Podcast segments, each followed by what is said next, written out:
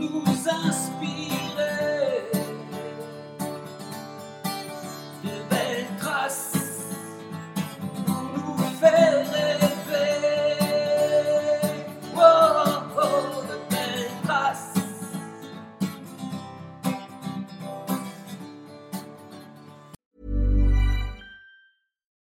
deserves the best, and there's no better place to shop for Mother's Day than Whole Foods Market. They're your destination for unbeatable savings, from premium gifts to show-stopping flowers and irresistible desserts. Start by saving 33% with Prime on all body care and candles. Then get a 15-stem bunch of tulips for just $9.99 each with Prime. Round out Mom's menu with festive rosé, irresistible berry chantilly cake, and more special treats. Come celebrate Mother's Day at Whole Foods Market. When you're ready to pop the question, the last thing you want to do is second guess the ring. At Bluenile.com, you can design a one of a kind ring with the ease and convenience of shopping online. Choose your diamond and setting. When you find the one, you'll get it delivered right to your door. Go to Bluenile.com and use promo code LISTEN to get $50 off your purchase of $500 or more. That's code LISTEN at Bluenile.com for $50 off your purchase. Bluenile.com code LISTEN. I'm Sandra, and I'm just the professional your small business was looking for. But you didn't hire me because you didn't use LinkedIn jobs. LinkedIn has professionals you can't find anywhere else, including those who aren't actively looking for a new job but might be open to the perfect role, like me. In a given month, over 70% of LinkedIn users don't visit other leading job sites. So if you're not looking on LinkedIn, you'll miss out on great candidates like Sandra. Start hiring professionals like a professional. Post your free job on linkedin.com/people today. Bonjour à toutes et à tous. Bienvenue dans le podcast Belle Trace. Je suis Flo Masnada, skieuse et passionnée de sport. Choisir, dessiner, laisser ma trace, c'est ce qui m'a guidée pendant des années et je souhaite que cela continue. Alors j'ai pensé qu'à travers ce podcast, je pourrais donner la parole aux grands champions, mes amis, que j'ai eu la chance de côtoyer pendant des années pour qu'ils nous transmettent leurs messages, leurs valeurs, leurs belles traces quoi. Ils nous ont fait vibrer et continuent à provoquer des émotions uniques chez nous. Alors, tendez l'oreille et soyez à l'écoute de leur souffle plein d'énergie positive. C'est une légende du basket que je reçois aujourd'hui dans Belle Trace. D'ailleurs, j'ai fait quelques traces en poudreuse avec lui. Et il m'avait impressionné par son engagement et avec le peu de pratique qu'il avait. Bon, ok, il a mangé un peu de neige. Mais a toujours gardé son calme impressionnant et son immense sourire. Il sait aussi faire passer des messages forts et précieux lors de ses commentaires brillants à la télévision et lors de grands événements notamment. Alors, j'ai vraiment hâte d'échanger avec l'immense Richard Dacoury. Salut ma Flo. Salut Alors, on reski ensemble quand? Euh, bah, écoute, euh, j'espère euh, bah, l'année prochaine maintenant, Ouais. c'est un peu compliqué. Non, Ouais. mais c'est vrai que ça a toujours été un plaisir. Et je ne le dis pas uniquement parce que tu es en face de moi, Ouais. de, de, de skier avec toi. Tu étais une source d'inspiration déjà. Et puis, une, même pas une monitrice, pas une monitrice, une gardienne, une gardienne de ma santé extraordinaire. Quand, lorsque je descendais, les, j'essayais de descendre ces pentes qui me faisaient une, une peur bleue. Et euh, bah, c'est gentil de dire que je- j'avais. En tout cas, j'avais du courage. Il n'y Ah a pas oui, beaucoup de technique, non, mais j'avais du courage. c'était incroyable, On ne pas m'enlever ça. Ouais, ouais. Voilà, parce que le centre de gravité, en fait, en ski, voilà, on a- on a Ouais. pas- il n'y a pas beaucoup de grands. hein. Pourquoi? Parce que bah, le centre de gravité, quand même, on, voilà, on travaille, on le bascule d'un côté et de l'autre. hein. Et puis à mon âge, avec la raideur de mes jambes, euh, c'est c'était compliqué de fouiller, je me rappelle. Mais... Et puis il y a une chose, tu me parlais de poudreuse, mais j'avais peur de la poudreuse. Au moins encore sur les, les pistes d'Amé, ça allait encore. Mais la poudreuse, c'est l'inconnu le plus total. Et c'est vrai que ai quand même pas mal bouffé. Ouais, mais, mais, mais en fait aussi, c'est parce que tu avais une totale interdiction pendant ta Ouais. carrière. Ça m'est totalement interdit. Tous les sports comme ça, dits dangereux, euh, le deltaplane, le ski, et tous ces sports-là m'étaient totalement interdits. Donc j'ai découvert le ski, mais totalement découvert le ski euh, avec toi, au Oui. stade, du sport. Et c'était, j'avais euh, 40 ans. Ouais. Euh, donc euh, à 40 ans, on a pris de très mauvaises habitudes et puis surtout euh, redémarrer comme ça. D'un point de vue purement moteur, j'étais peut-être pas aussi, ou plus aussi agile. Et alors que c'est un sport que j'adore. Ouais. Moi, vous regardez skier dans la poudreuse et vous écoutez me raconter vos sensations, mais ça me faisait rêver. Et, et- enfin, j'avais envie de vivre la même chose. Et hélas, euh, pour moi, lorsque je descendais, c'était un, un combat. C'était- de la lutte. Je, je- je me battais contre la neige, contre mes skis, contre mes genoux, contre ma peur, contre tout. Mais malgré ça, comme tu le dis, je gardais le sourire parce que je découvrais quelque chose de, de nouveau pour moi et qui me faisait rêver. Moi, franchement, c'est- de l'aventure euh, à état pur que le ski. C'est et puis ce contact avec la nature, ce... j'adore. Ouais. J'adore. Ouais, c'est sûr, mais en plus, les, euh, les sports co, souvent où, les, où tu as des athlètes, moi je l'ai vu euh, en- pour avoir vu euh, beaucoup de sportifs, quand tu es sur des appuis et tu repars, c'est pas la même sensation que d'avoir le corps en mouvement qui Ouais, glisse. ouais, ouais. Et finalement, toi, après, derrière, tu es allé chercher aussi ces sensations-là dans le triathlon, par exemple. Hein, puisque le vélo, la La natation, tu as cherché, tu as La ouvert d'autres La glisse, un, pour moi, c'est quelque chose de, de miraculeux. Et quand tu vois la différence qu'il peut y avoir entre deux individus qui ont les mêmes qualités physiques, mais en revanche qui n'ont pas la même glisse, tu te dis, mais pourquoi? Oui. C'est très technique. C'est c'est- c'est beaucoup dans la sensation, dans, dans- dans le ressenti. Et puis, et, et là, j'ai découvert ça justement sur la natation, parce que je, m'y suis mis un tout petit peu, et je vais mettre encore plus dans les mois à venir, je pense. Euh, la technique est essentielle. Ouais. Essentielle. Et puis après, c'est la qualité de chacun de- d'être capable de- d'un point de vue moteur de, de, de retransposer dans les gestes ce qu'on te dit, ce que tu perçois, ou de, de trad- Enfin, c'est. Moi, je, je suis, je suis, euh, moi qui, qui étais basketteur, où la sensation, on l'avait au bout des doigts, malgré tout, le, le- le lien entre Ouais. le- les mains et, et le cuir et le ballon, là oui, on sentait beaucoup de choses, mais tout le reste, ça se faisait, ça se passait sur un autre domaine, sur une autre dimension. Donc c'est une découverte pour moi et c'est une très belle découverte. Mais tu vois, quand, quand je te vois parler de, cette sensation, cette relation avec le ballon, et puis euh, ce jeu, en, en- juste avant le- l'enregistrement, on parlait aussi de la notion d'équipe, j'ai l'impression que en fait, ce lien avec la glisse, c'était le, la transmission du ballon dans l'équipe.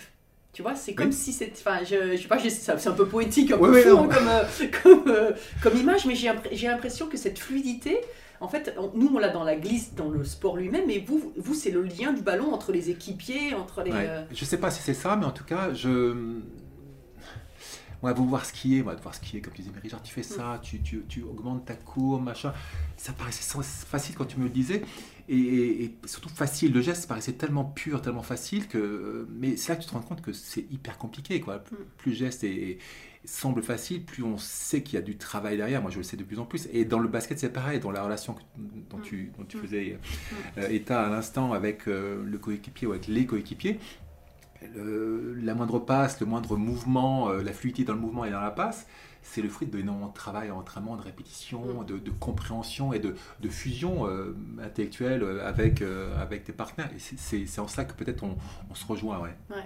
Et puis aussi une notion d'esthétisme. Ah, ben ça, c'est essentiel. mais- Ah oui, c'est essentiel, tu dis aussi. Ah. C'est marrant, c'est ce que m'a dit aussi l'entraîneur du volet, Laurent Tilly. Oui, Laurent, ouais. Et il m'a dit qu'il cherchait ce geste, ce beau geste en fait. Il était à la recherche constante de ce beau geste. D'ailleurs, moi, moi, on me l'a reproché. J'avais, j'avais des coachs qui me disaient, mais Richard, mais sois efficace euh, avant de penser être beau.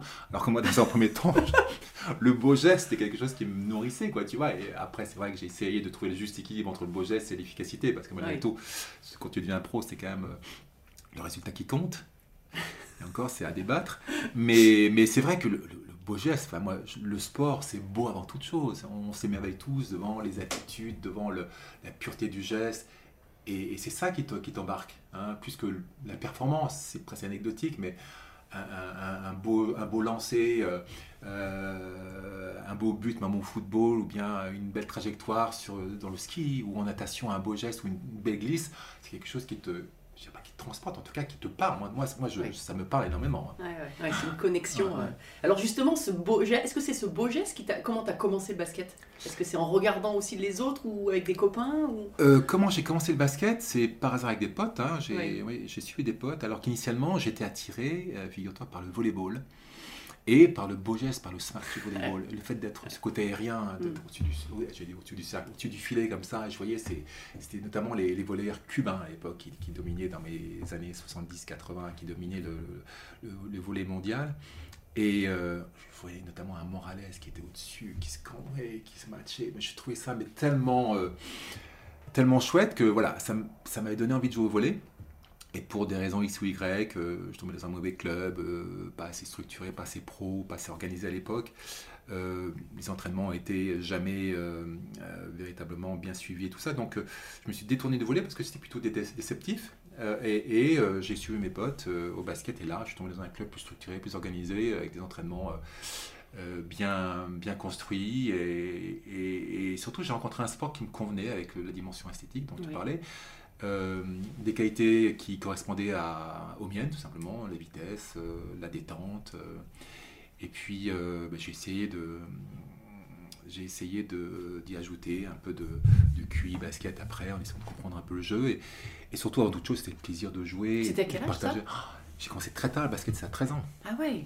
Ouais, 13 ans avant, je faisais de la nage, j'ai fait du plongeon, j'ai fait, j'ai goûté, enfin je pense que c'était Mm. pareil pour toi, j'ai Mm. goûté à, à beaucoup de Ouais. sports. Moi, ma mère me, me préférait euh, dans les clubs plutôt que de traîner dans les rues, donc Oui. elle me poussait à, à- à- à- à tester des sports, et puis bon, j'allais comme ça au, au gré de mes, de mes rencontres avec des profs de gym qui étaient très inspirants pour moi, qui m'amenaient voilà, au handball, au, au basket, au plongeon.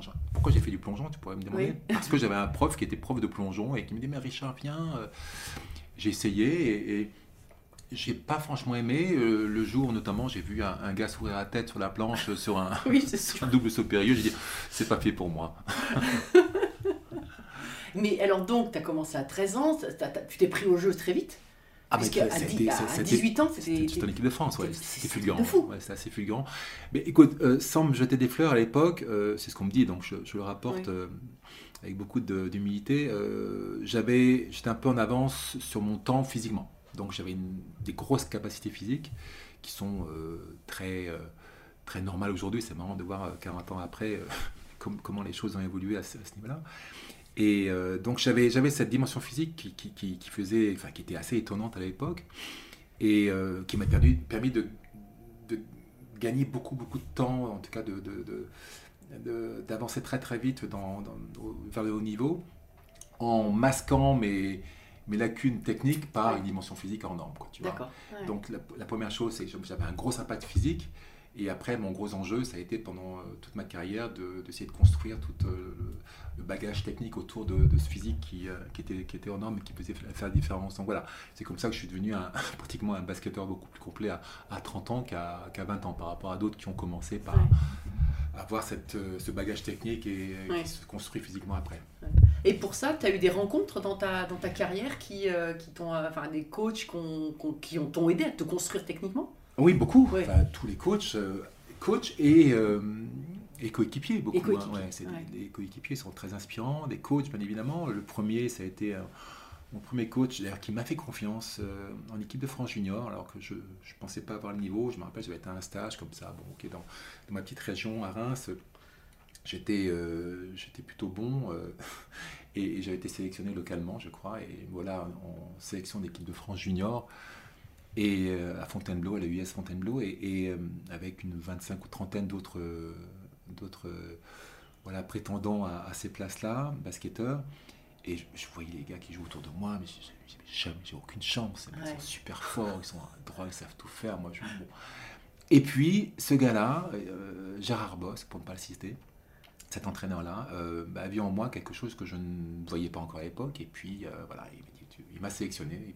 J'ai fait partie de ces 12 ou 14 là, qui ont été sélectionnés, qui sont partis après en équipe de France Junior. Et c'était le début de la- l'aventure. Ce gars m'a fait confiance. L'aspect confiance est Ah essentiel oui. dans. Il y a- toujours, c'est marrant, les points communs entre les champions, c'est Ouais, ouais. c'est- c'est- ces premières rencontres où tu as un lien avec un, un- Ouais. un éducateur, hein, c'est un éducateur au début, euh, Totalement. et- et qui, et qui te fait prendre conscience de tes qualités, sans te peut-être te promettre des, des, Ouais. des monts et merveilles, mais en tout cas te fait prendre conscience de tes qualités, et c'est la rampe de lancement. Quoi. Ouais, complètement. Et ce gars-là, voilà, donc j'étais au premier stage, et puis après, euh, bah, ma carrière est partie. Quoi, tu vois, Ouais. J'avais 18 ans, ça faisait 4 ans que je jouais au basket. J'étais un petit peu frustre, mais en revanche, physiquement, j'étais un monstre, défensivement, j'étais un monstre. Et il avait besoin de ça dans, dans un système de jeu qui correspondait, dans lequel je me- je m'épanouissais. Et donc j'ai pu côtoyer donc, euh, tous ceux qui ont fait à l'époque, qui étaient très très forts, beaucoup plus forts que moi, mais qui ont fait tout le basket français des années 80-90, et dont j'ai fait partie après, puisque après, bon, il n'y a pas de raison, hein, je n'ai pas pu être qu'un autre, hein, je me suis, euh, j'ai progressé aussi, et Mhm. puis j'ai rattrapé mon retard, une partie de mon retard, et puis, euh, puis voilà comment tu démarres une carrière, et puis derrière, euh, bah, d'autres coachs, j'ai eu la chance de, de toujours avoir, enfin, avoir été dans des clubs qui ont eu des très bons coachs, et, et des coachs qui m'ont euh, tous pratiquement euh, apporté quelque chose. C'est la raison pour laquelle je pense euh, j'ai eu une carrière aussi longue. C'est j'ai toujours la sensation année après année d'apprendre. D'aborder d'autres champs. Exactement, ah il y a ouais. encore beaucoup de choses à apprendre. Parce que sinon, je sais pas si tu es comme moi, mais euh, sinon, je, je me serais ennuyé très Ah rapidement et je serais passé à autre chose. Moi, j'ai fait toutes les disciplines dans Voilà. le ski parce que j'aurais jamais pu faire qu'une discipline, c'est sûr. C'est pareil, ce Ouais. coach-là qui à chaque fois m'ouvrait quelques, quelques, quelques horizons, dégager comme ça une nouvelle, une nouvelle piste ou m'inspirer. en- Ça, ça m'a, ça m'a, ça m'a nourri tout, tout, euh, tout au long de ma carrière. Ouais. Et donc, tu signes ton premier contrat à Limoges à 18 ans, c'est ça? À 18 ans, c'était ouais, 18 ans et demi. 5 ans après avoir commencé le Ouais, basket. mais oui, c'était un petit contrat. Et je vais à Limoges, qui était une équipe qui, euh, qui montait de deuxième division. À l'époque, il y a encore la deuxième division et la première division. Donc, euh, j'étais en équipe de France junior, euh, bon, espoir. Euh, et les gens me disent, mais qu'est-ce que tu vas faire à Limoges? C'est Ah oui. c'est un petit club. Bon, ils n'avaient rien gagné, forcément. hein, euh, ils démarraient. Et ce club m'a fait confiance. Ils ont préféré choisir un, un espoir du, du basket français plutôt que de, de parier, lors de leur montée en première division, parier Oui. sur un, un- plutôt un, joueur euh, enfin, senior, enfin, Oui. de par sa seniorité, qui, euh, qui était un peu sur le, le- le- le- la fin de sa carrière. Et voilà, ils ont, ils ont parié sur l'avenir, c'était moi. Et euh, apparemment, ils ont bien fait, puisque à la fois Limoges et moi euh, avons grandi, parce qu'en fait, on a grandi ensemble, hein, Ouais. tout simplement, on s'est, on s'est nourris les uns les autres. Et c'est aussi une rencontre fabuleuse, parce que je suis resté 18 ans. euh, euh, et j'ai tout connu à Limoges, tout gagné à Limoges. euh, j'ai vécu de magnifiques choses. Ça, J'ai fait des super rencontres, malgré le fait que, comme le disaient les, les gens au début, mais qu'est-ce que tu fous Limoges Mais bien évidemment, peut-être que je me suis épanoui à Limoges parce que j'avais cet environnement, ce- ce- cette forme de sérénité, Ouais. ce- cette absence de stress, en tout cas au début, qui, euh, qui m'a permis de m'épanouir tranquillement, à mon rythme. Et euh, avec cette, euh, cette chance d'avoir eu aussi à, à- régulier des, des entraîneurs qui ont su m'apporter ce dont j'avais besoin. Ça a été André Buffière à un moment, ça a été Pierre Dao, ça a été euh, certains coachs euh, étrangers comme Gomelski, c'était l'ancien coach de l'équipe nationale euh, du RSS, pour dire, mon âge. Euh, et ça a été, pour terminer, à la fin, de ma carrière, où là, à, plus de 30 ans, 33 ans, euh, sans doute euh, avoir la sensation de progresser encore plus rapidement avec un, coach, euh, Bozidar Malkovic, avec lequel on a été champion d'Europe, euh, et lui qui m'a encore ouvert euh, d'autres horizons que je n'imaginais pas être capable d'atteindre. Mais vois. quel type d'horizon c'est par exemple les sur la préparation physique, la- l'approche des matchs, euh, qu'est-ce que sur quel pied ils ont déjà joué sur le sur le, le fait de te faire admettre et comprendre que tu, tu pouvais encore progresser euh, sur certains secteurs, parce que des fois tu te crois, t'imagines quand tu as 33 ans, tu tu t'imagines tu es au bout de ta carrière, tu as tout connu ou presque, tu as tout gagné ou presque, presque. Oui. T'as pas envie de trop remettre de choses en Exactement, question aussi. tu te hein. dis, Tu bon, voilà, dis, bon, écoute, je suis quand même entre guillemets Oui. une star, je Oui. dis avec beaucoup d'humilité, il va pas m'emmerder, en plus ça me... Et puis, euh, et puis malgré ça, le gars vient vers toi et euh, te dit déjà une première chose qui est essentielle à entendre, j'ai besoin de toi, Ouais. et euh, j'ai encore beaucoup de choses à t'apprendre. Alors ça, ça m'a... Ça fait tilt immédiatement. Euh, je le savais lorsqu'il est arrivé, j'étais le plus, heureux des hommes. Même à 33 ans, j'ai dit, putain, ce gars-là, il a tout gagné dans, en Europe. Il va me faire découvrir euh, un peu la, méthode euh, yougoslave. donc je vais, progresser à son contact. Donc j'avais, très très faim de lui. Et, et- ce gars-là, avec beaucoup de,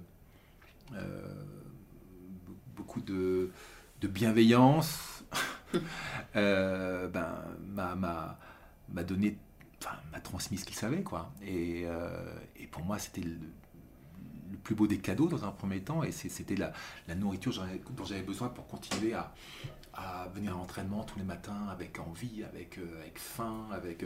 J'étais à mort de faim avec ce mec-là, tu vois, et il était capable de, me faire endurer tout et n'importe quoi, parce que je savais que grâce à lui, j'allais encore passer un palier. Tu sais comment on est, on a besoin de, de- de cet espoir-là, on a besoin de ce- cette, euh, cette perspective-là de progresser encore, encore, de devenir encore meilleur, ou, ou de devenir encore meilleur, non pas uniquement pour soi, mais aussi pour l'équipe. Ouais. Et donc, au regard de ça, euh, gagner encore plus de titres, euh, et voilà. Et- Et, et, dans, dans, dans- Parce que alors moi, tu vois, sport individuel, on a, on a des discours un tout petit peu dans le...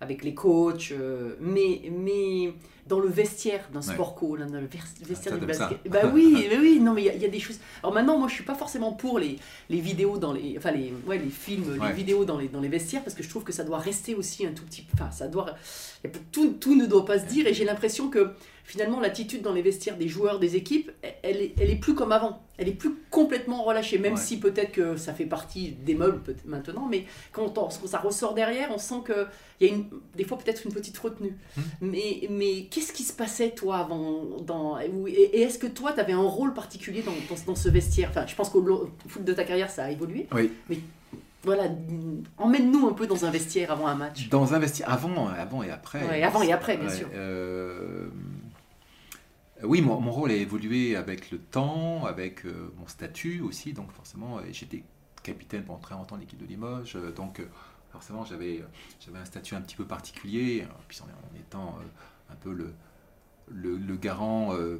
de, de- de, euh, des valeurs du club, puisque je suis resté 18 ans à Limoges, donc ça donne quelques responsabilités, quelques devoirs, quelques obligations.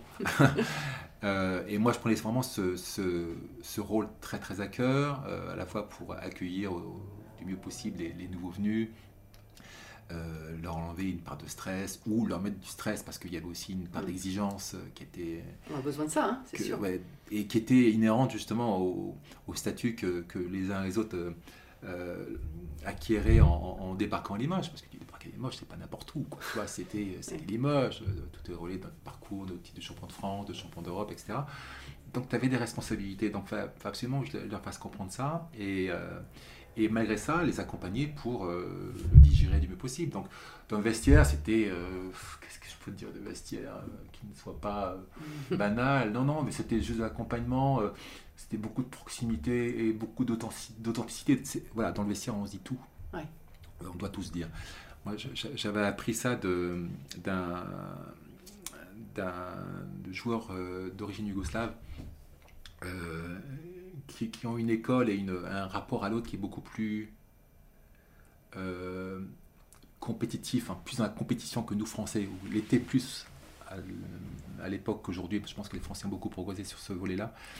À l'époque, et, je comprenais pourquoi les, les, les, les Yougoslaves, certaines, certaines euh, pays comme ça étaient plus performants que nous, c'est qu'ils avaient cette capacité-là et cette volonté-là de se dire des choses. Nous, les Français, on ne se disait pas Mhm. les choses à l'époque. Je ne sais pas si on le fait encore maintenant, mais euh, la critique n'était pas saine, euh, en tout cas Mhm. n'est pas admise comme elle doit être admise dans, dans un vestiaire, dans, dans, dans un, dans un sport co.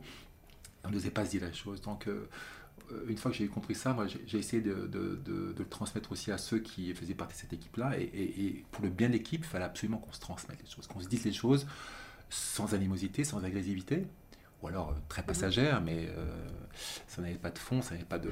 Et que on, on- on se dise, qu'on comprenne que bah, ce qu'on se disait, c'est pour, euh, pour le bien de l'un et de l'autre, pour le bien de l'équipe, et c'était constructif, c'était essentiel. Et une fois qu'on a compris ça, eh bien, dans le vestiaire, on se disait des choses, il y avait une forme d'intimité, de proximité. euh, on était vraiment des, notamment en 93, lorsqu'on on gagne ce titre, on était vraiment une... euh, J'aime bien le- l'expression en, en anglais Band of Brothers. Tu vois, Oui. c'était vraiment une, une, une équipe de, de frères. de- Mhm. donc, euh, dans, dans cette fraternité, tu avais cette proximité qui te permettait de, à la fois de, de faire face à tout.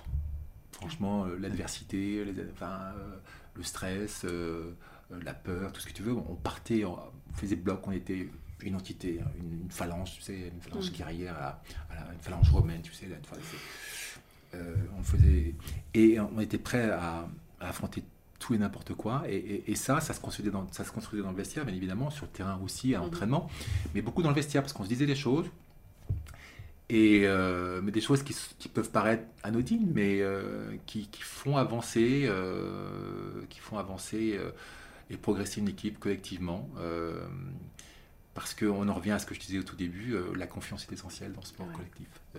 Et, et cette confiance-là, tu, tu, tu la construis dans, dans un vestiaire, par ton discours, par, par ton authenticité, par...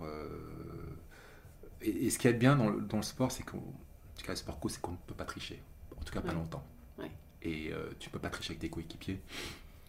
Et lorsque tu es capable de dire à un autre, attention, tu as triché et tu n'as pas le droit de tricher, et euh, tu lui prouves par A, pour B, par, par A plus B, eh bien, les choses évoluent dans le bon sens a priori. Euh, soit il, euh, il évolue dans le bon sens et il reste et il progresse et toute l'équipe progresse, soit il ne veut pas faire partie de l'équipe, ou quel cas l'équipe l'éjecte. Donc Ouais. c'est- c'est C'est marrant parce que tu vois, quand on discute avec des, des sportifs dits, avec des sports dits individuels, même si c'est pas vrai, il n'y a, y a pas vraiment de, il y a pas que de sport individuel parce que tu as toujours besoin des autres autour.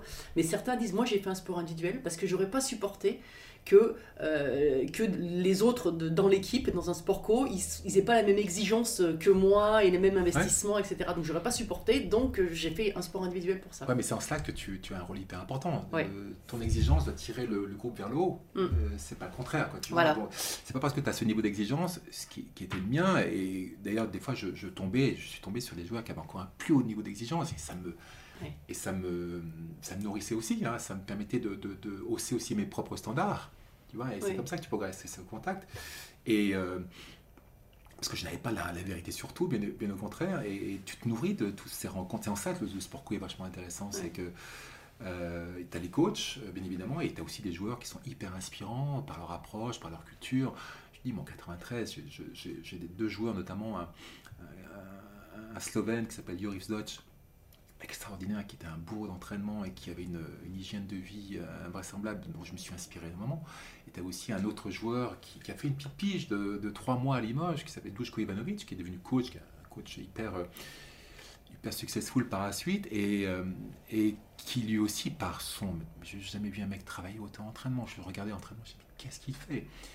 Et, et après, tu te regardes toi, tu te dis, mais qu'est-ce que tu fais aussi? Mais qu'est-ce que tu as attendu pour comprendre ça quoi, tu vois? Et c'est des choses que, lorsque tu es un petit peu intelligent, lorsque tu regardes les gens qui t'entourent, et bah, des choses qui te font grandir. Mm. Et voilà, c'est- la vie d'une équipe. Et, euh, et puis après, le vestiaire, le vestiaire, c'est euh, c'est beaucoup de, beaucoup de respect. Mm. Pour les autres à la fois. euh, Parce que vous- toi, tu avais quand même un petit rituel particulier. euh, Toi, euh, est-ce que tu avais un rituel déjà? Peut-être pas. hein, On a tous plus ou moins des, des petits, des petits rituels. Ouais. oui. Oui, on avait des Tu mettais la basket droite avant la gauche, le... non? Non. Ouais, Oui. je sortais. Ouais, j'avais plutôt des liens, moi, avec mon kiné, avec, qui, Ouais. qui, euh, qui m'apportait euh, certaines choses. Bon, mes poignets euh, en éponge à tel ou tel moment, juste avant sur le, sur le terrain. Ah oui, quand même, ouais. Oui. Euh, je, je rentrais toujours. je sortais toujours le dernier du vestiaire. oui, j'avais quelques petits trucs comme ça, des petites routines qui te permettent de rentrer. Tu te mettre dans un dans- état, le meilleur état possible pour t'exprimer après sur le Ça, terrain. tu t'en rends pas compte sur le moment, mais c'est vrai qu'après, tu dis, tiens, tu répètes en permanence toujours les mêmes schémas. Et ça te réconforte, hein. en tout cas, Oui. ça, te, ça te conforte, dans, en tout cas, ça te rassure, parce que tu as besoin d'être rassuré. Même qui, qui que tu sois, on est tous comme ça, de devoir s'appuyer sur des choses, des fois un peu euh, irrationnelles, mais Oui. qui le sont pour toi, et il ne faut pas, faut pas les ignorer. Donc, euh, et puis, oui, oui, j'avais cette forme de routine, euh, et, euh, mais qui a, malgré tout, qui a évolué, c'est marrant, après, même avant, avant la venue dans le vestiaire, la préparation, il y a, y a le vestiaire qui prépare euh, une heure ou une heure et demie avant le match, et puis tu as trois heures avant, euh, chez toi, Mm. euh, tu prenais ou pas une douche, tu, tu, te- tu te crémais, tu machin, tu te faisais beau pour, le, pour aller au spectacle, pour monter sur scène. Et ouais, as une, toute cette préparation de ce match, ça, tu te rends compte que ça, ça, ça démarre beaucoup plus enfin, longtemps avant un match. Quoi. On se rend pas compte euh, au fur et à mesure que tu. Et en vieillissant, j'ai l'impression que je, je prenais conscience de ça beaucoup plus que lorsque j'étais jeune, où j'étais totalement insouciant. Tu arrivais, tu jouais au basket, tu tu t'éclatais avec tes potes, tu sais pas pourquoi tu jouais, pourquoi tu posais cette décision. C'était, plus euh, euh, intuitif, instinctif. Quoi. Ah, je suis d'accord avec toi parce que moi, au début de ma carrière, en fait, euh, j'étais. euh, bon, moi, je sortais des, des- des- du ski avec les copains dans les bois, puis tu fais les petites compétitions qui s'enchaînent assez facilement, puis hop, t'arrives en équipe de France, puis tout d'un coup, moi, c'était. Il y a un moment où j'ai perdu ce naturel et ce plaisir du jeu parce que c'était devenu un- presque trop pro, c'est-à-dire les entraînements cadrés, les objectifs, etc. Et en fait, il y a un moment où il a fallu accepter un peu tout ça pour retrouver le plaisir Ouais, ouais. Du, du- du- du ski et de la glisse, et, parce que, que, j'avais perdu, quoi. Après, Ouais. c'est essentiel, hein, on, est souvent là-dessus, quoi. hein. C'est clair. Et puis après, tu te rends compte, et puis après, tu te nourris de cette discipline-là, de cette. euh, ce- tu recherches. Oui, Tu sais, ça te rassure aussi Puis d'avoir. t'as pas, pas le choix. T'as pas le choix. Et, puis après, tu te rends compte, oui, en fin de compte, il n'y a Oui. rien d'anodin. Euh, euh, tous ceux qui réussissent, Ah ouais. là où tu t'imagines, on parlait du, du- du beau geste, Oui. la, la- la- la belle courbe ou le- la belle trajectoire, tu te rends compte que c'est c'est le fruit d'énormément de travail. C'est pas, c'est pas, c'est pas que du génie, c'est pas que de C'est l'instinct. Et, et alors qu'au début, tu disais, putain, le mec, il est fort, et tu savais pas pourquoi. Mm. Et en fin de compte, tu te rends compte que bah, ce mec-là, en fait, il, il bosse plus que toi. Euh, pourquoi euh, en basket, par exemple, pourquoi le mec est hyper adroit? Le mec, il est adroit, c'est naturel. Non, non, non, non. Le mec, Ouais. il répète ses gammes euh, Ouais. encore et encore. Là où tu fais euh, 100 shoots, il en fait 1000.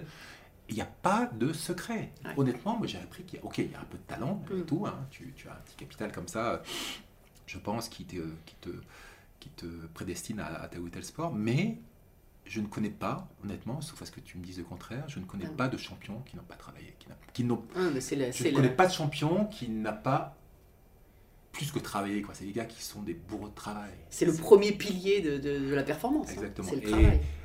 Et alors que lorsque j'étais plus jeune, je, bon, Oui. je m'a- je m'appuyais largement et je me reposais largement sur mes qualités physiques qui étaient, tu vois, en ambipère. Plus tu montes dans le- de niveau, euh, plus, plus, plus tu rencontres déjà, déjà euh, des gens qui ont des, des capacités physiques hors normes et en plus ils sont euh, psychologiquement ou mentalement très forts et en plus ils sont techniquement très forts. Donc eh, tu te rends compte que tu n'as plus cette marge-là. Quoi, tu vois, donc tu es obligé de, de ramer, de- de- d'agréger comme ça autour de toi plein de compétences que, que tu n'avais pas initialement. Ouais. Donc c'est c'est- vachement intéressant et, et, c'est- et et à la fin, tu vois, euh, je me nourrissais de... de j'avais besoin de, de me nourrir de, de, de tous ces, ces éléments comme ça qui me persuadaient que j'avais encore la capacité à progresser, quoi, tu vois, et je- même si physiquement je suis périclité, Mm. mais je compensais justement cette chute physique par euh, un peu plus de technique, un peu plus de, de compréhension du jeu, un peu plus de, de, de QI basket, tu vois, et un peu plus de mental avec une, une gestion du stress beaucoup plus pointue. euh, et, et voilà, Et comme ça tu, tu essayes de, de contrebalancer un peu la, la teinte de, l'âge. Mais quand tu vois le travail, on l'a vu avec les. euh, quand tu parles de travail, je veux dire, avec, euh, sur les documentaires qu'il y a eu, notamment avec, euh, avec Jordan, euh, voilà, quand on voit les à côté, quoi, tout le travail qui était impliqué. Enfin, voilà, le mec qui bossait, ah oui, c'est un super doué, il a des qualités, mais, mais, Mais mais ça, c'est il y en a plein. travail, je connais, travail, je un nombre de mecs. Je connais un nombre de mecs qui avaient des Tony Parker qui a sa salle, enfin il a fait une salle dans sa, dans sa villa euh, pour euh, une salle de basket et de, de muscu pour s'entraîner. Ouais, et, et- et tous, autant qu'ils sont. hein. Euh, les Michael Jordan, tu vois, on prend, on prend des, Mm. les, les plus grands. euh, moi, pendant très longtemps, euh, j'avais des vacances, j'avais des vacances quand j'étais pas en équipe de France. Pour les vacances, je m'arrêtais pendant trois semaines, voire un mois, je ne faisais rien. à- Mm. Au tout début, quand j'étais jeune. Et je me rendais compte que, en fin de compte, les, les pros, les vrais, parce que je n'étais pas au début, eh bien, bah, même pendant les vacances, ils avaient une routine euh, qui leur permettait de bosser euh, un élément particulier de leur jeu, euh, une technique particulière, ce qui fait que chaque année, tu vois, Michael Jordan, chaque année, il avait un mouvement supplémentaire qui venait agréger à son, à son jeu. qu'il Et, et c'est comme ça que tu grandis techniquement. Des mecs, au- aussi forts soient-ils, un LeBron James, pour les, les amoureux de basket, j'espère Oui. qu'ils m'écoutent, Oui. ces mecs-là, ils ont leur coach individuel particulier et ils bossent pendant l'été leurs fondamentaux, des fondamentaux, les- Oui. le basique du basique, le double pas, le machin, le shoot, les, les différents, euh, différentes. Et c'est comme ça que tu progresses, c'est comme ça que tu. Mais j'ai mis du temps à le comprendre, moi, ça. Et, mais c'est vachement intéressant de le transmettre aux jeunes. Et je crois que les jeunes le, le- le comprennent de plus en plus tôt. Ouais. Ouais, ouais. Bah justement, avec ces, ces, ces vidéos, Ouais. ces, euh, ces- les, tous les réseaux sociaux, alors il y a du moins bien, mais il y a du bien aussi, Oui, parce qu'on voit vraiment euh, ce- cet... Alors qu'avant, on ne voyait pas, quoi. Ah Et bon, finalement, on le disait pas non plus, parce qu'en fait, chacun voulait garder son... euh, Oui, et puis il n'y a, pas autant de, de mixité, de, de brassage, de culture. Aujourd'hui, les frontières ont explosé. Oui. Donc euh, voilà, les coachs euh, étrangers viennent et inversement, les Français vont en fonction de leur, leur- leur- leur qualité euh, coacher à l'étranger, apportent leur culture, leur savoir-faire. Tout ça, ça fait un mix euh, qui, euh, bah, qui fait progresser le sport, qui fait progresser l'individu lui-même, et, et c'est- et c'est c'est bien en général. Euh, tu vois, on parlait de la NBA à l'instant, la NBA, culturellement, elle s'est enrichie de la venue de tous ces joueurs étrangers Mm. euh, qui apportent euh, bah, leur savoir-faire et qui eux-mêmes vont, vont chercher un savoir-faire américain qui, qui, est, euh, qui est aussi extraordinaire sur certains volets. Mais mais c'est cette ouverture comme ça qui... euh, ce, ce- ce- ce brassage, ce, mélange des coutures qui fait que le sport bah, grandit et qu'aujourd'hui on a atteint des, des- des niveaux qui sont assez, assez invraisemblables. Ouais, c'est clair. Mm. Et alors, j'ai lu un truc, parce que quand même en préparant, j'ai regardé un truc, quand tu me parlais de, justement de travail et de sérieux et de, de beaux gestes, qu'en 84, quand vous étiez au jeu de, de Los Angeles, ça va pas être un souvenir très drôle pour toi, mais c'est pas grave, je suis sûre que tu vas assurer. En raison d'un coiffeur trop lent, il manque le quart il conduit les Français à un match amical. Qu'est-ce que c'est que cette histoire? Ah oui, c'est, oui là, j'en, suis pas fier du tout, mais je, je- je suis une victime en fait. non, parce que souvent on, on a associé ça à, à un peu de jouement footisme. mais Oui, et du coup, c'est ça, le- le- la conclusion, c'est ça. C'est alors, il- euh, en gros, les basketteurs étaient comme des touristes. Quoi, Non, non, non, ça, ça a été une campagne là, qui, qui, qui était fou. menée contre nous à l'époque, qui, qui est détestable parce qu'absolument pas, euh, absolument pas euh, vrai. Eh C'est oui. que moi à l'époque, on arrive à Los Angeles, Mm. un peu sur le tard, je sais pas. Et, et je- bah, à cause du jet lag, du décalage horaire, je dormais pas, j'étais levé très très tôt. Mm. Et tu sais comment ça se passe dans le Mm. village- village olympique.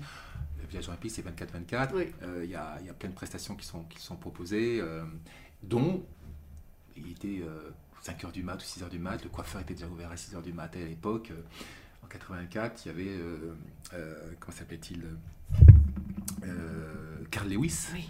qui avait cette fameuse coupe, euh, un peu, tu sais, avec cette. euh, Ah oui, c'est vrai, cheveux avec la crête un peu, la- ouais, avec la ouais, ouais. Iroquois, là, comme ça. Et, euh, et je décide, là, j'avais rendez-vous à, 9h avec l'équipe, Mm. là, je dis, bon, écoute, j'ai 3 heures devant moi, euh, ok, je vais me faire faire cette coupe de cheveux. Et je pose la question, mieux, pas de problème, le temps. Et hélas, le, je me rappelle, c'était un, un- Mm. un coiffeur écossais, hein, je me rappelle avec son accent, et euh, avec ses petits ciseaux. Alors je pensais qu'il allait prendre la tondeuse, mais non, c'était presque cheveux par cheveux, tellement il était, était précis et, et pointu, le gars. Et euh, il commence sa coupe, là, d'un côté, là, hop, hop, hop, hop, à me tailler, et puis euh, le sommeil me rattrape et je m'endors pratiquement sur le, le siège. Ah bah, en plus, le crânien. Tu hein, vois, tu vois, en le plus, le crânien. ouais. Et euh, à un moment donné, je me, relève, je me, je me réveille un petit peu en sursaut et je regarde là, il était 9h moins le quart, je devais traverser tout Ah. le village olympique, et j'avais la moitié de ma coupe de fête, tu vois. Et donc je cours euh, au rendez-vous, euh, j'arrive trop tard, et le car était parti, et voilà, m'a trouvé comme un con, à me remuer ciel et terre pour essayer de trouver une navette qui allait Oh m'accompagner justement à ce, ce rendez-vous. On avait un match, voilà. Et un match amical de préparation contre une, une équipe locale. Et euh, j'arrive à trouver cette, cette fameuse navette et, et je débarque euh, sur le lieu du match avec euh, pendant l'échauffement. euh, et, et là, donc le, le coach, euh, je vais essayer de l'expliquer entre guillemets Mm. ce qui s'est passé. Il l'admet et puis et puis euh, et puis je suis euh, suspendu. En tout cas, il me fait pas rentrer immédiatement dans, dans le match. Je crois qu'en deuxième mi-temps, peu importe. Et je pensais que la, sanction était celle-là, quoi, tu vois. Et puis, euh, et puis, et puis patatrac, un ou deux jours après, il nous, nous reconvoque avec d'autres qui a dû faire des bêtises. Et il nous, a- nous annonce que voilà, pour faire bonne, bonne mesure et pour envoyer le bon message au groupe, eh bien, il faut que j'aille être sanctionné. Donc, euh, j'ai dit, ok, oui, sanction, j'accepte tout, parce que Mm. j'étais, fautif, mais involontairement fautif, mais peu importe, j'accepte.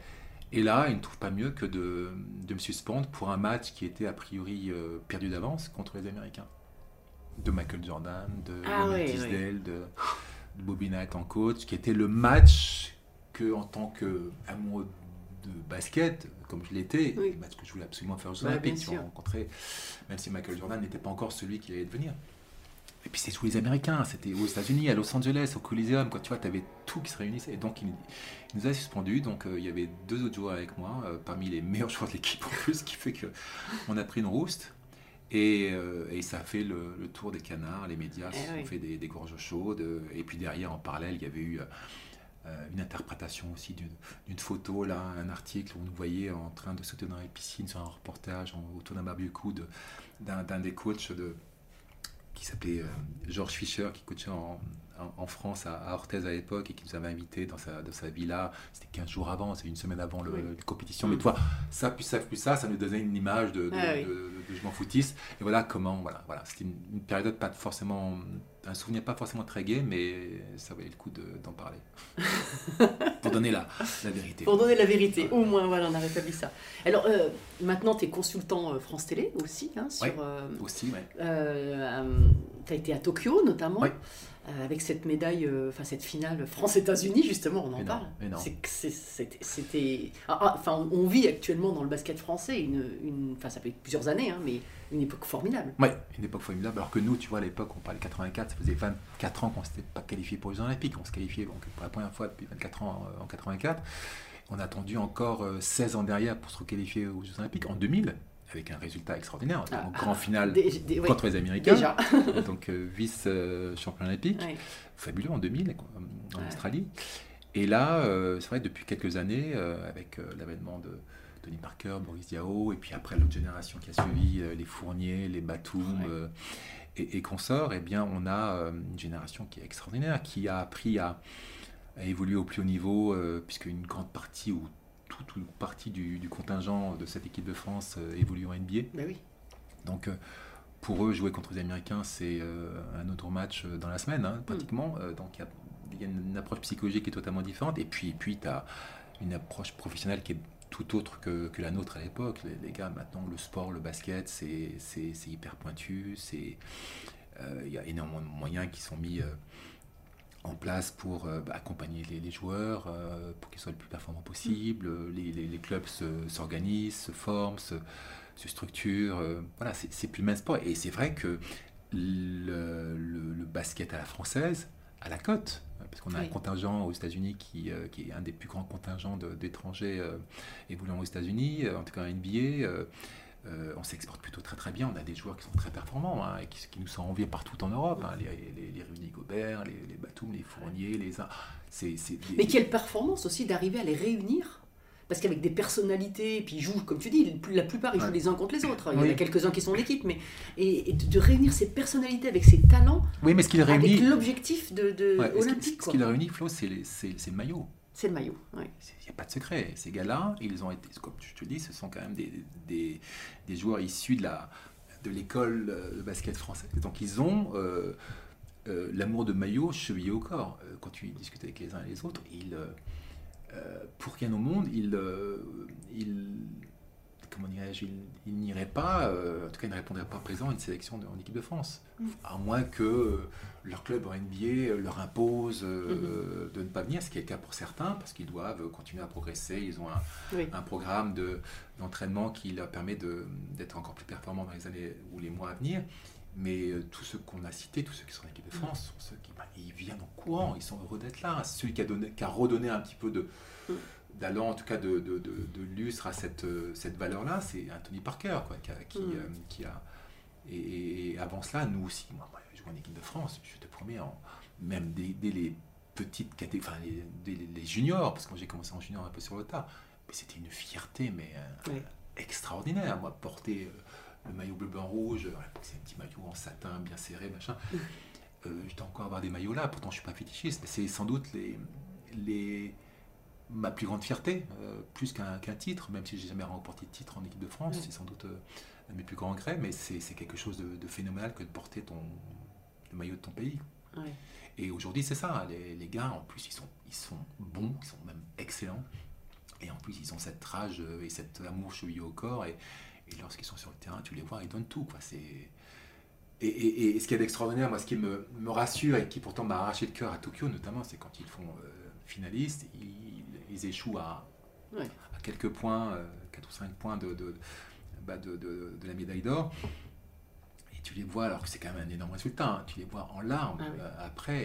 Et, pour moi, c'est c'est vraiment la, la preuve que ces gars-là, ils font pas ça pour l'argent, ils font pas ça, ils font ça pour, euh, ben, pour l'histoire, ils font ça pour l'honneur de, de la France. Et ça, c'est quelque chose, moi, qui, euh, qui, me, qui, qui me parle énormément, qui m'inspire énormément. Ouais.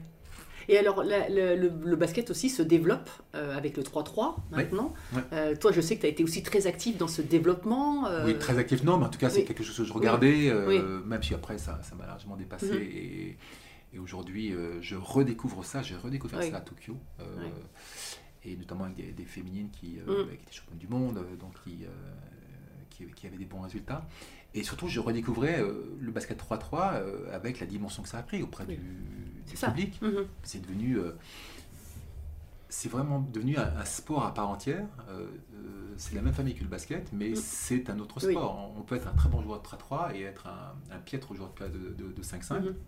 et inversement donc euh, je redécouvre ça et c'est et- et c'est- assez intéressant et en tout cas c'est bien parce que ça, ça parle à une une, une population peut-être plus jeune, Oui. euh, peut-être moins, moins encline à, à, à supporter un petit peu la, la- la rigueur et la discipline d'un club. Il y a un côté un petit peu plus, euh, un Mhm. peu plus, plus léger, plus, plus dans l'air du temps, euh, qui, est, bah, qui est favorable au sport. Parce que quoi qu'il en soit, le, le plus important, c'est que les gars s'éclatent sur un terrain, euh, Oui. qu'ils partagent des moments importants. Puis l'idée, c'est d'attirer aussi des jeunes Voilà. euh, dans, dans le basket de rue, entre ouais, c'est ça, hein, ça Et, part. et, maintenant, c'est ouais, mais c'est pareil, ça structure, ça se structure Oui. énormément. C'est ok, c'est plus du.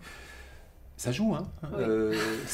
Ça, joue fort maintenant, hein, les gars. C'est c'est vraiment un basket c'est une autre discipline, c'est Oui. une vraie belle discipline. En tout cas, moi, je vais, je vais prendre beaucoup de plaisir dans les années ou les mois à venir à, à redécouvrir ça Mm.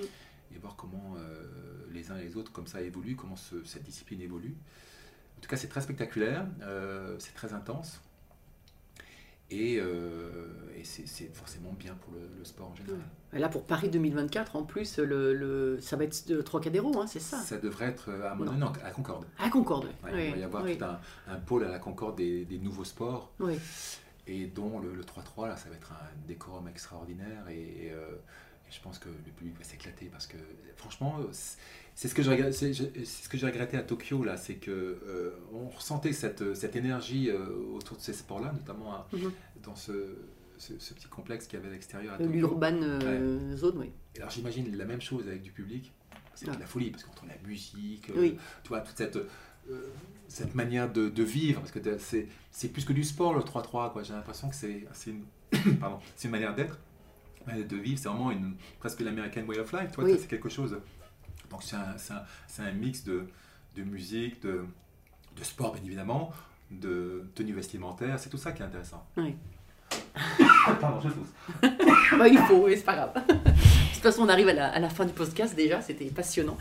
Euh, je termine souvent par un peu les mêmes questions. Est-ce que tu as une devise dans la vie? Est-ce que j'ai une devise dans la vie?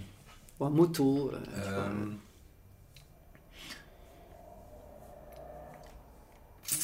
Bonne question. Il y a un moment rigolant avec des potes, je leur, disais euh, l'important euh, euh, à tout moment c'est d'être beau. Ah, tu vois, on revient, hein, on revient sur le début. Euh, des fois, quoi qu'il arrive, à tout moment, il faut être beau plutôt que, enfin, à défaut d'être bon. Mais, mais c'est totalement faux. mais c'est un petit peu vrai chez moi, un tout petit peu. Mais non, c'est pas une devise, ça réellement. Euh, non, ce que je, ce que j'aime beaucoup, ce que j'entends autour de moi au- aujourd'hui, c'est les, les- les gens qui disent, voilà, je vais m'entraîner pour euh, essayer de donner la meilleure ver- version de moi-même. Ouais. Euh, je crois que le plus Pas de regret. voilà, exactement. Le plus valorisant et le plus. euh, ce qui te réc- récompense le plus ton effort, c'est de te dire voilà, j'ai tout mis en place pour réussir et je ne peux absolument pas nourrir le moindre regret.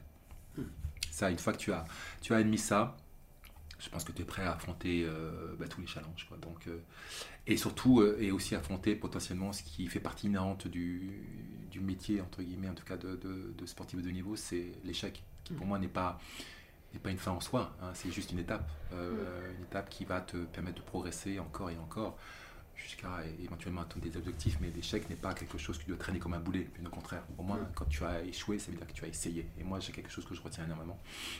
J'ai beaucoup de beaucoup d'admiration euh, devant ces, ces athlètes ou autres, ces personnes qui tentent, qui échouent peut-être, mais qui se relèvent et qui, qui, retentent. Et c'est quelque chose de très, très, très euh, positif dans la vie et que qu'on peut forcément, euh, comment dirais-je, adapter aussi à la vie de tous les jours. Oui, oui.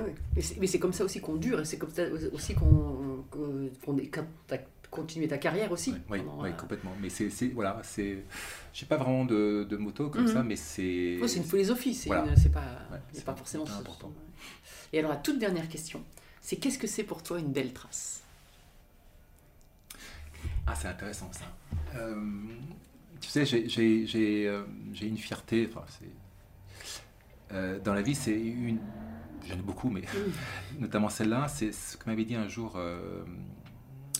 François Mitterrand, lorsqu'il m'a remis la, la Légion d'honneur. Je ne comprenais pas pourquoi euh, on mettait la Légion d'honneur. Et, et plutôt que mes exploits, il m'a, il a expliqué lors, lors de, de- de son, Son mi- discours. micro-speech avant le, la remise, c'est que voilà, il, remet- il me remettait ce, euh, cette reconnaissance, cet honneur, euh, non pas pour mes exploits, mais pour, euh,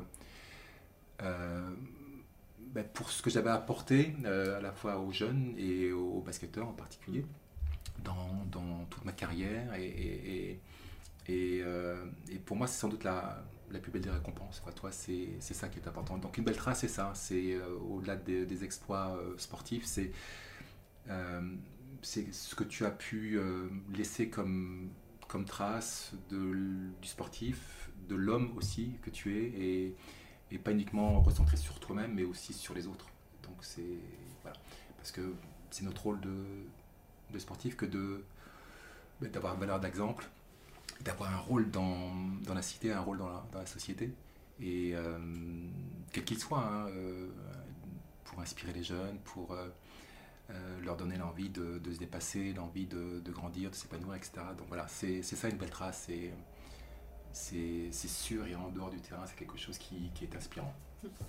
Bah écoute, merci, c'est parfait.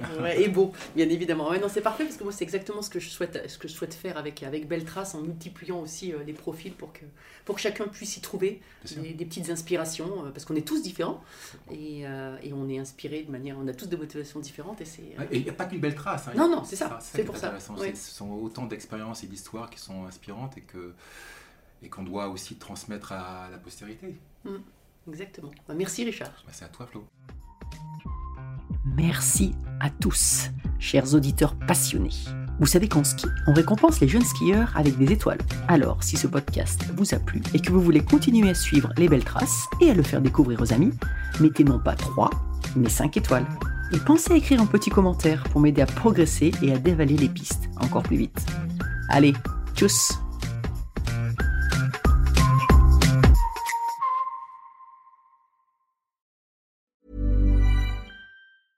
Planning for your next trip? Elevate your travel style with Quince. Quince has all the jet setting essentials you'll want for your next getaway, like European linen, premium luggage options, buttery soft Italian leather bags, and so much more. And is all priced at 50 to 80% less than similar brands. Plus, Quince only works with factories that use safe and ethical manufacturing practices. Pack your bags with high-quality essentials you'll be wearing for vacations to come with Quince. Go to quince.com slash pack for free shipping and 365-day returns. Mom deserves the best, and there's no better place to shop for Mother's Day than Whole Foods Market. They're your destination for unbeatable savings, from premium gifts to show-stopping flowers and irresistible desserts. Start by saving 33% with Prime on all body care and candles. Then get a 15-stem bunch of tulips for just $9.99 each with Prime. Round out Mom's menu with festive rosé, irresistible berry chantilly cake, and more special treats. Come celebrate Mother's Day at Whole Foods Market. When you make decisions for your company, you look for the no-brainers. If you have a lot of mailing to do, stamps.com is the ultimate no-brainer. Use the stamps.com mobile app to mail everything you need to keep your business running with up to 89% off USPS and UPS. Make the same no-brainer decision as over 1 million other businesses with stamps.com. Use code PROGRAM for a special offer. That's stamps.com code PROGRAM.